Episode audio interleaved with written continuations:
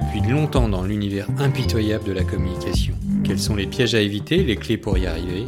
Une vie de com, une série imaginée et réalisée par Jordi Soudé pour Com et Média.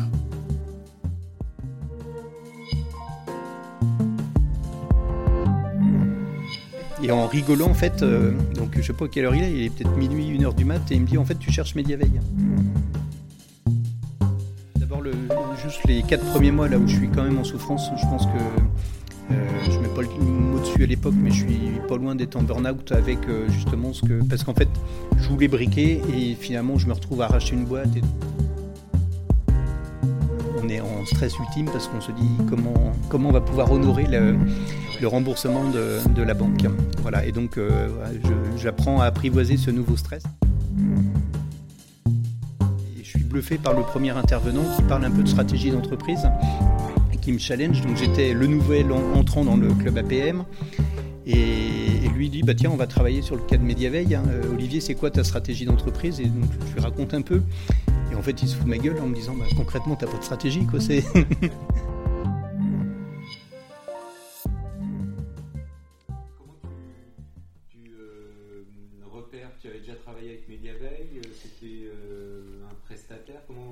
tu arrives à cette. Euh... Ouais, alors en 2008, euh, j'ai un ami qui me présente euh, et qui me dit on déjeune souvent ensemble. Il me dit tiens, tu devrais faire monter tes, tes collaborateurs en, en, expertise et ce serait bien de.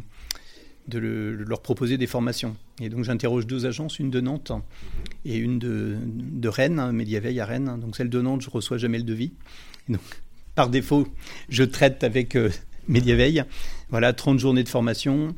Euh, on, on, apprend à se connaître avec Christophe Potron, puisqu'il passe 30 jours dans les locaux. On passe des bons moments. Et en fait, quand je quitte, moi, je ne sais pas ce que je veux faire. Je sais que je veux, euh, je vais partir à la recherche d'une boîte à reprendre. Et, euh, et en fait, euh, mon équipe à l'époque euh, découvre aussi Mediaveil. Des collaborateurs de Précom Multimédia candidatent à Mediaveil voilà, parce qu'ils cherchaient un directeur clientèle. Okay. Et quand j'annonce mon départ, en fait, on est 40 et il y a 27 départs à peu près dans les deux mois. Un peu avant, un peu après. C'est la, la, fuite parce que, un, j'incarnais le projet et deux, le, le, le rapprochement print web euh, stimulait pas les gens. Voilà. Et donc, le premier qui part, euh, c'est Johan Delahaye, qui est recruté chez Mediaveil en tant que directeur clientèle. Et avant que toi avant que j'arrive, ouais, ouais c'est ça. Et en fait, euh, bah, c'est une petite anecdote sympa. Et et du coup, je fais ma soirée de départ euh, de Précom Multimédia au Stanley, à Rennes, en discothèque. Voilà, et puis en échangeant avec l'équipe, en disant bah tiens, euh, toi tu vas où, tu fais quoi? Euh, Voilà, j'échange avec Johan en disant tiens, et toi concrètement, Johan, alors ça donne quoi chez Mediaveil hein? Il me dit oh, bah c'est super, on vend du conseil, ça n'a rien à voir avec de la régie publicitaire. C'est top, il y a plein de trucs à faire, j'apprends plein de trucs.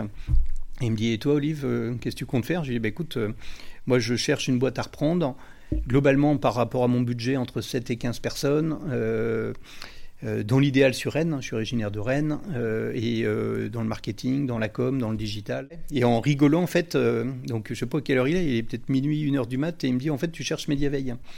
Et je lui dis, bah écoute, ce serait typiquement le type de boîte, effectivement, qui me brancherait. J'avais euh, contacté Christophe pour les devis et il avait fallu le relancer pas mal de fois et donc je vois bien commercialement c'est pas son point fort et Christophe c'est un super euh, technicien mais commercialement c'était c'était pas sa partie. Voilà mais je lui dis mais je, la boîte elle est pas à vendre, il me dit bah détrompe-toi. Il vient d'être euh, papa, il vit avec une espagnole et il fait la navette entre Rennes et Madrid tous les week-ends. Et, euh, et, et, il pourrait être vendeur. En tout cas, il m'en a parlé. Voilà. Et donc, on a fait la fête le vendredi soir. Le lundi matin, j'ai appelé Christophe. Et donc, comme on se connaissait, ça a été assez vite. On a mis une petite semaine à se caler sur. Euh, lui voulait rester au capital et moi, je voulais pas parce qu'il était fâché avec une des équipes. Et on s'est vite mis d'accord sur le prix. Euh, voilà. Et en fait, un mois après, je venais me présenter à l'équipe. Et deux semaines après la présentation, je faisais mon chèque. Et donc, on démarrait le le 2 janvier 2010 officiellement. Ça a été une, humainement une, une, belle rencontre aussi avec Christophe. On a passé, euh, avec sa personnalité, mais on a passé des bons moments et on est resté en très bons termes. Euh. Voilà, on a, dans nos locaux, on a la petite salle qui rend hommage à Christophe Potron. Et, et voilà, pendant longtemps, tous les ans, je lui ai partagé les résultats. Euh, on, on, a plaisir à se, à se recroiser. C'était quoi le, le projet? C'était avoir une équipe 15-20 personnes et puis euh, faire son business ou tu avais déjà cette idée de faire grossir, de, des filiales, de, la croissance externe C'était quoi un peu le, non, le premier projet n'était pas euh, très ambitieux parce que je prévoyais d'être 16 personnes au maximum dans, dans mon rêve le plus, euh, le plus fou. À, terme. à, 5 ans. Euh, voilà, à, 5 ans, c'était c'était 16 personnes. Pour autant, dans mon premier doc, j'ai un, j'ai un doc qui ressemble un peu à ce qui est devenu Mediaveil avec un peu tous les pôles d'expertise. Il n'y en avait que trois à l'époque. Moi, je, veux d'abord sécuriser. Je rachète une boîte, euh, sécuriser égoïstement même euh, d'abord les emplois, sécuriser euh, mon propre revenu. Et, puis après. Qu'est-ce que tu changes pour que ça évolue aussi vite? Qu'est-ce que toi tu, apportes qui est complètement différent? Alors, euh, comment Mediaveil a tout le temps été plutôt à la pointe sur le, niveau d'expertise. Christophe était un expert et, il s'est appuyé aussi sur des experts. Il était assez visionnaire. Euh, il a créé donc euh, Mediaveil en 99, donc un an après, juste après Google. Un des, précurseurs, on va dire, sur ces sujets. Ouais, alors il y a eu plusieurs entreprises qui ont été créées à peu près à ce moment-là. Mais lui, son, sa passion, c'était la veille stratégique. Et donc lui, son métier au départ, c'était d'aller voir les entreprises du CAC 40 à Paris pour leur expliquer qu'ils pouvaient surveiller euh, pour, leur, euh, pour leur compte euh, tout ce qui se disait d'eux sur le web, sachant que ces boîtes-là n'avaient même pas forcément de site internet. et donc il en a bavé à bloc, ça a été, ça a été la galère, c'était des prestats à 50 ou 100 cas. En fait, il était un peu trop tôt. Ouais. trop tôt sur ce marché-là. Voilà, c'est ça. Et, donc, entre-temps, il y a eu la crise de 2008 et le marché de la veille a été plutôt en souffrance parce que ce n'est pas un marché qui génère beaucoup de business. Et donc, euh, au moment du rachat, euh, on perd à peu près euh, une bonne partie des, principaux clients de, de, veille. voilà. Et donc, ce que j'apporte, ben, c'est d'abord, moi, je ne change pas la partie expertise, parce que finalement, l'équipe est bien meilleure que moi, je pouvais l'être. Moi, je connaissais l'autre côté, en fait, de l'expertise, le côté client, finalement, quand j'étais dans le, dans le groupe Ouest France. donc là, je, je, laisse ça. Par contre, je travaille deux choses principalement. C'est euh, l'amélioration de la restitution auprès des clients. Euh, là, il y avait pour moi de la, la faiblesse en termes de positionnement euh, marketing. Et puis après, l'autre élément là, qui est assez naturel, et moi plus Johan, c'est la dynamique commerciale. Mhm. C'est-à-dire qu'on a un discours qui est plus orienté bénéfice client et, les aider à, générer de la croissance et non pas vendre des solutions techniques qui on ne sait pas à quoi elles servent. Notre, le, ROI, enfin le retour sur voilà, c'est ça. toi, tu euh, chiffres que tu. C'est ça. Et, on est euh, ben, toute, la, toute l'entreprise, tout le groupe aujourd'hui, euh, c'est, le, c'est le cœur du positionnement. D'abord, le, juste les quatre premiers mois là où je suis quand même en souffrance, je pense que euh, je mets pas le mot dessus à l'époque, mais je suis pas loin d'être en burn-out avec justement ce que. Parce qu'en fait, je voulais briquer et finalement, je me retrouve à arracher une boîte. Et donc, Comment ça je recommence tout de suite sans avoir respiré. J'ai respiré deux jours chez moi et en fait j'ai rattaqué après. Voilà, et avec des nouveaux stress, euh, stress de la trésor, euh, euh, de l'emprunt, de, mettre sa maison en danger, tout ça, sa famille en, danger. Et donc j'ai quatre mois de souffrance extrême au début quand je reprends. J'ai à ma femme pendant deux ans. on ne prend pas de vacances, je mets tout dans la boîte et, là je, je travaille H24.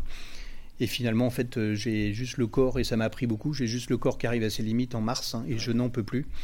Euh, je dors plus la nuit, j'arrive plus à monter les marches pour aller au bureau, j'arrive plus à écrire une seule recommandation euh, pour les clients. Euh, je lui dis, je, on plie tout et on part une semaine en vacances.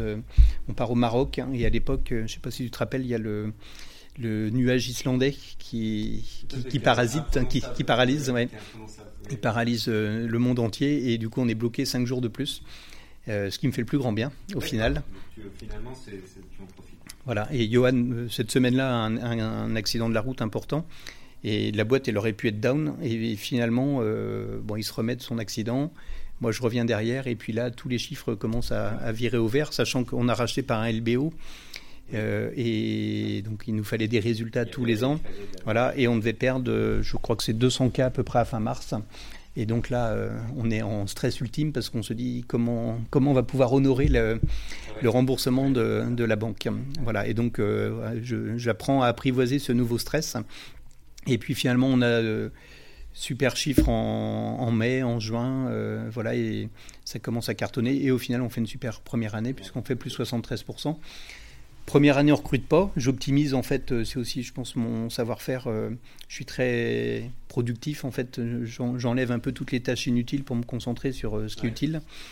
et on optimise à fond la, productivité de l'équipe. On recrute, on commence peut-être à recruter au bout de 18 mois. Et la, première, la deuxième année, on doit faire deux recrutements. Et puis en fait, c'est l'année d'après, on en fait cinq. Et l'année d'après, on en fait 10. Et à un moment donné, 2014, besoin un peu de m'oxygéner, de, de, prendre un peu l'air. Et donc, je suis un peu dans l'extrême. Et donc, je, je me retrouve au directoire de la French Tech, je me retrouve euh, dans le réseau Entreprendre, euh, à Logoden Digital. Euh, je prends pas mal de fonctions qui viennent assez naturellement. On avait plutôt, plutôt la cote. Voilà, je, je, vois des horizons différents. Et je rentre à l'APM. 1er, janvier, 1er janvier 2015, donc l'APM, l'Association pour la promotion du management, qui est l'équivalent un peu du CJD, mais quand on est un peu plus âgé. Et, en fait, qui est, donc comme je suis pas, enfin c'est ma traduction à moi, mais comme comme je suis pas allé beaucoup à l'école, euh, à l'APM, il y a des consultants qui sont d'un super haut niveau. Donc ceux qui ont fait des grandes écoles, je pense qu'ils sont moins bluffés, mais moi j'ai encore un regard de gosse et, je suis bluffé par le premier intervenant qui parle un peu de stratégie d'entreprise et qui me challenge. Donc j'étais le nouvel entrant dans le club APM.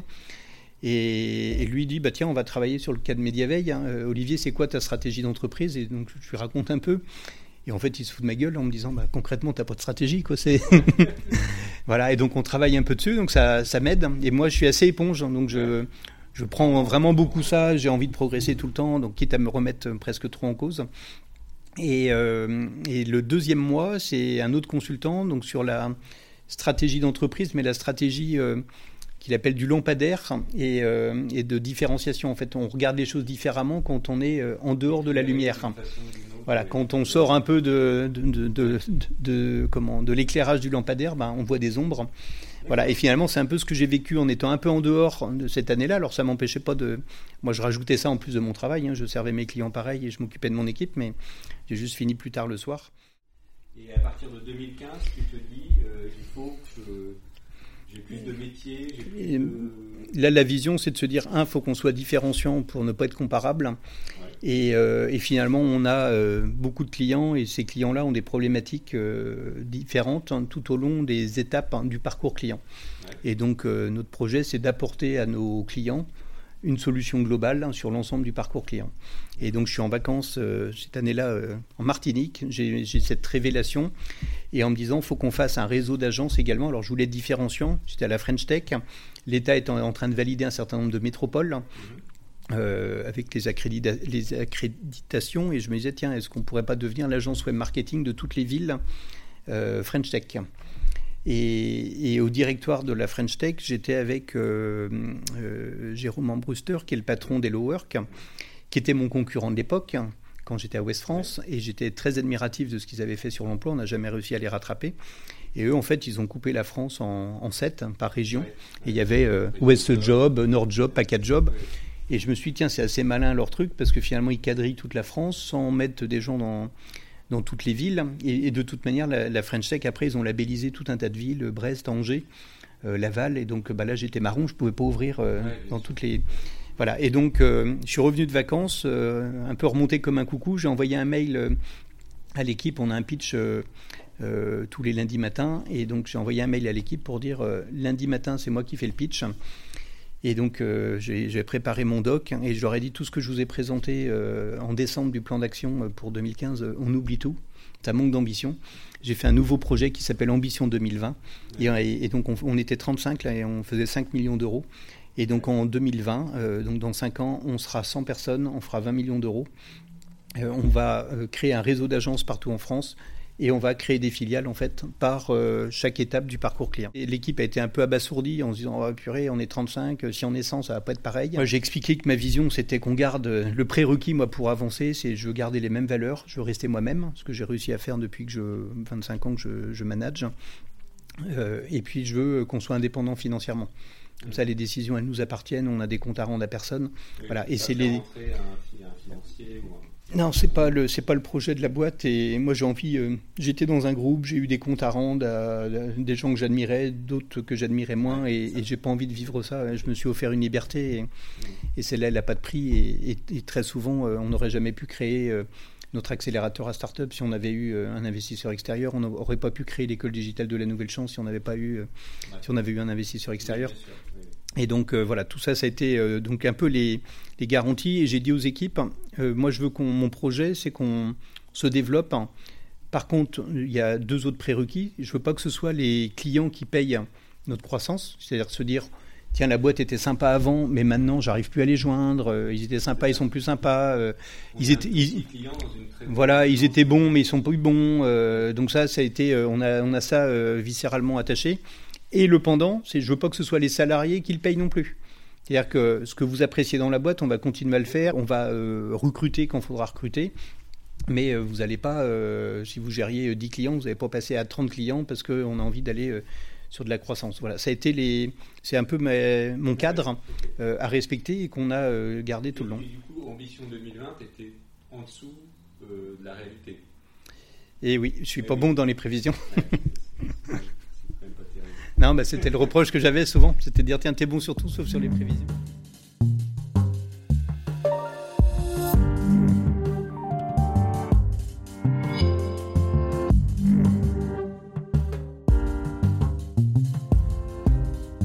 pas eu des gros accros euh, au global. Hein, quand on regarde, euh, on est les mêmes, euh, les mêmes collègues, le directeur n'a pas changé, les, les histoires avec les patrons de filiales sont des belles histoires de patrons de filiales. Après, bon, on s'est recruté, on s'est trompé sur des recrutements, mais on a dû recruter peut-être 350 personnes, on s'est trompé sur 10 peut-être. Hein. Bon, ben... Et, aujourd'hui, c'est, en tout, c'est 250 un peu plus? Oui, aujourd'hui, on est 250, 250 ouais. avec plusieurs implantations. Voilà il faut que ça reste euh, comme l'esprit du début, à taille humaine, etc. Est-ce qu'on arrive, comment, comment on arrive à garder cette taille humaine? Non plus un groupe euh, énorme, mais ça commence à. Est-ce que tu connais, par exemple, tous les gens que tu as recrutés? Est-ce que tu. Est-ce que toi, tu as une vision de... Alors, je connais à peu près, euh, là, juste la période du Covid m'a mis un peu plus en difficulté, puisqu'on a eu euh, quelques recrutements qui ont eu lieu pendant. Et donc là, la, difficulté du confinement, c'est que c'était en visio, et donc je euh, j'ai pas eu l'occasion de, les voir. Mais globalement, après, je connais, euh, en tout cas, il me faut là un peu de temps. Il y a 25 nouvelles personnes, donc il me faut un peu de temps pour ingurgiter. Mais à Tours, par exemple, chez Avancy, je connais tout le monde. je suis sur à peu près tous ces sujets-là. Je connais même globalement les perfs à peu près des, des collabs. Je connais voilà, dans toutes les filiales. Ouais, je suis, je suis attaché à ça. Après, euh, ce qui change, ce que je leur explique, on n'a pas la même relation. En fait, il y a les collaborateurs avec qui on a beaucoup de collaborateurs. Nos collaborateurs sont très fidèles. Il y a beaucoup de collaborateurs qui sont là depuis euh, quasiment le début. Euh, bah, Ceux-là, quand on est 250, la seule conséquence pour eux, c'est qu'on se voit un peu moins souvent. Par contre, on a toujours les mêmes relations. C'est-à-dire qu'on a plaisir à prendre un verre ensemble. Avant, on en prenait un peu plus souvent, là, on en prend un peu moins souvent, mais en tout cas, quand on se croise dans les couloirs, on peut échanger plus facilement. Après, avec les nouveaux, j'ai moins cette, complicité-là parce qu'on n'a pas travaillé ensemble, on n'a pas pris la voiture pour aller voir des clients ensemble. Mais eux, ça leur, leur a rien enlevé puisque euh, ils, me connaissaient pas avant. Donc, euh, ils vont créer la même relation, ils créent la même relation avec d'autres directeurs clientèle, d'autres managers. Et, euh, comme on a, on, a, on a vraiment, notre guide, ça a été de se développer vraiment sur ces bases-là. On a fait beaucoup confiance à des collaborateurs de l'entreprise qui partagent les mêmes valeurs il y a d'autres projets dans les cartons ou c'est des, challenges que toi tu as, euh, tu vas te, donner euh, dans les euh, mois, années qui viennent? Il y a des, ça, des idées Alors, là, pour le moment, en fait, on avait, on avait deux, deux projets de croissance externe hein, juste avant le Covid qu'on a mis en pause en partageant justement avec les deux, les, les deux dirigeants. Donc, c'était des beaux projets assez dimensionnés. Mais euh, moi, j'aime bien aller vite, mais je suis aussi euh, sage et prudent. Et donc, euh, là, il y avait quand même de l'incertitude à la fois pour nous et à la fois pour eux. Donc, on s'est donné rendez-vous au printemps prochain pour voir dans quel état on va être chacun, à la fois en termes de, business, financièrement, et puis et personnellement, est-ce qu'on aura toujours envie Voilà, on s'est on les a accompagnés beaucoup pendant la période, on a échangé beaucoup, on échange encore. On fait du business croisé ensemble. Euh, voilà, c'est un break, hein, euh, mais qui nous permet aussi de nous recentrer sur euh, les filiales. Nous, ça fait 10 ans de forte croissance. Donc, ça nous a permis là de, de reconcentrer toute notre énergie finalement sur nos cœurs de métier. Et, ça se traduit plutôt par justement des, bonnes performances sur, sur chacune. Et, chaque, chaque entreprise a aussi, moi, la particularité du groupe, j'ai des, des, dirigeants associés dans chacune des filiales. Donc euh, tous les matins, il y a bien un patron de sa boîte euh, qui se lève et, qui a envie de développer. Et, donc on est euh, plutôt un groupe d'entrepreneurs. On partage la même philosophie MV Group, on a un projet global. Et après, le projet global ne doit pas freiner le développement d'une filiale. Donc s'il y a un patron qui veut aller plus vite, il va plus vite. S'il y en a un qui va un peu moins vite, il va un peu moins vite. et dès qu'on peut mettre les choses en commun, on les met en commun. Donc toutes les équipes support sont mutualisées entre, euh, toutes les filiales pour libérer en fait l'énergie de tous les patrons de filiales et pas s'occuper de la partie RH, la partie informatique, euh, la partie admin et financière. Et, sur les mêmes piliers, on s'occupe de nos clients, on s'occupe de nos équipes hein, et de nos expertises. Et du coup, quand on n'a plus que ces trois sujets-là, ben, on a beaucoup d'énergie sur ces sujets-là, ce qui fait que il y a un climat social qui est bon dans la boîte, qu'on sert plutôt bien nos clients et on est plutôt avant-gardiste sur les propositions de valeur. Toutes les boîtes fonctionnent sans moi. Moi, je pilote euh, toutes les équipes euh, MV Group, hein. donc euh, toutes les équipes support pour que ça fonctionne bien pour, pour toutes les filiales, mais dans chacune de ces équipes-là, on a aussi des, managers et des, responsables. Et donc, globalement, les choses sont plutôt sur les rails. Et puis après, ben, je suis, je ne vais pas dire un peu comme un consultant. Et donc, j'avance sur des sujets. L'an dernier, c'était le pôle conseil où j'ai donné le coup de main à Johan Delahaye sur la structuration de fonds. Euh, pendant 4 mois. Donc je fais plutôt un sprint de 4 mois, je mets tout sur les rails, je passe le relais. Et après, euh, voilà, donc ça, on pourrait faire appel à des consultants extérieurs. Et ce que vont faire d'autres boîtes, moi j'aime bien faire ça, je pense que je le fais bien et c'est facile parce que je connais la boîte par cœur. J'ai un peu toutes les cordes à mon arc, donc euh, je connais les, les projets, enfin c'est moi qui donne l'impulsion sur les projets de développement, sur le marketing, sur la com, sur l'innovation. Et du coup, ça permet de, de vite se mettre en ordre de marche pour avancer sur des sujets.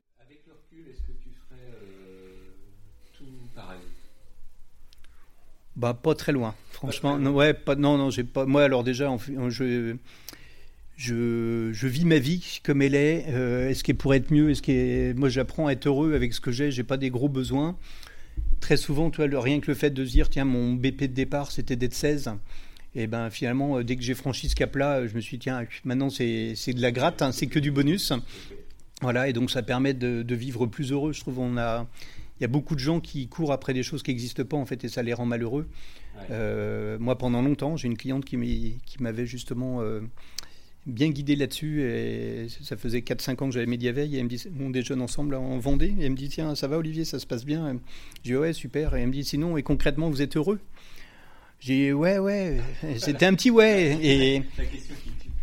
Ben, euh, en tout cas, elle m'a fait du bien et elle me dit ah bon, qu'est-ce qu'il y a? Je dis ben non, et j'ai tout le temps mal au ventre tout le temps une douleur euh, derrière la vésicule biliaire en permanence et, et elle me dit en fait, euh, bah, moi je vous ai décodé et en fait vous avez tellement peur du futur en fait que vous pourrissez le présent.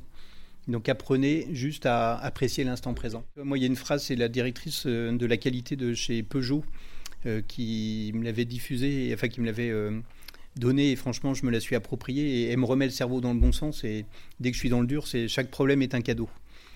Et en fait, euh, à chaque fois que j'ai ça, et, ça s'est avéré euh, vrai en fait, hein. le cadeau, on l'a pas forcément tout de suite. Des fois, Johan dit, oh ben dis donc, la haute est pleine, il va être temps de les redistribuer. Mais au final, on se rend compte que ça nous fait progresser. Quand c'est dur avec un client, euh, finalement, naturellement, plein de gens vont dire, ah, le client est galère. moi, je leur dis, non, mais attendez, c'est une histoire de communication. Il n'a pas perçu la même chose c'est à nous de voir comment euh, changer les choses et les faire évoluer. Pareil avec un collaborateur. Après, on essaye. Et quand une fois qu'on a essayé, qu'on a essayé de, répondre à tout ça et que ça fait pas, ben ça fait pas. Mais en tout cas, voilà. Et, cette phrase-là, elle me fait du bien parce qu'en fait, on, euh, alors, je ne veux pas dire que je travaille beaucoup sur le cerveau, mais je suis assez. Alors, je suis pas passionné. Enfin, c'est pas que je suis passionné, mais ça m'interpelle. On peut euh, prendre un peu le contrôle de son cerveau.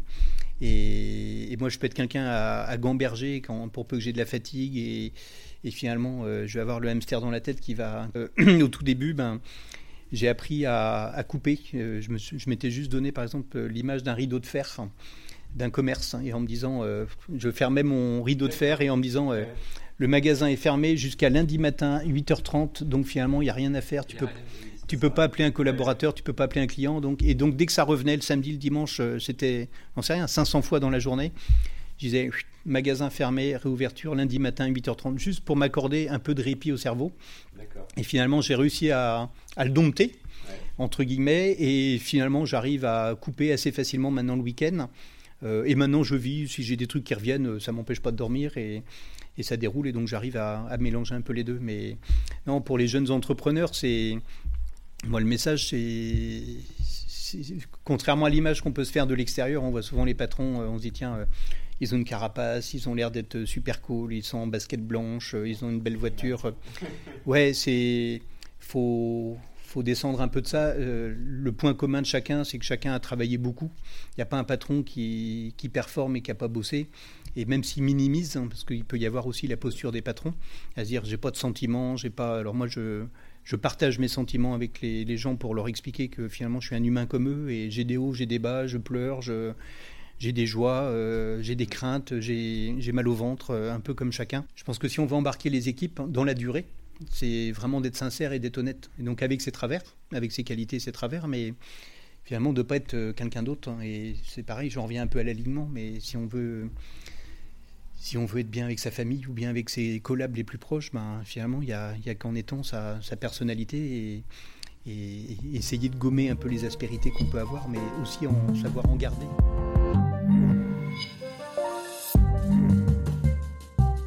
Merci d'avoir écouté ce nouvel épisode d'une vie de com. À très bientôt pour une nouvelle rencontre. D'ici là, vous pouvez nous retrouver sur euh, www.comemedia.com et sur les réseaux sociaux.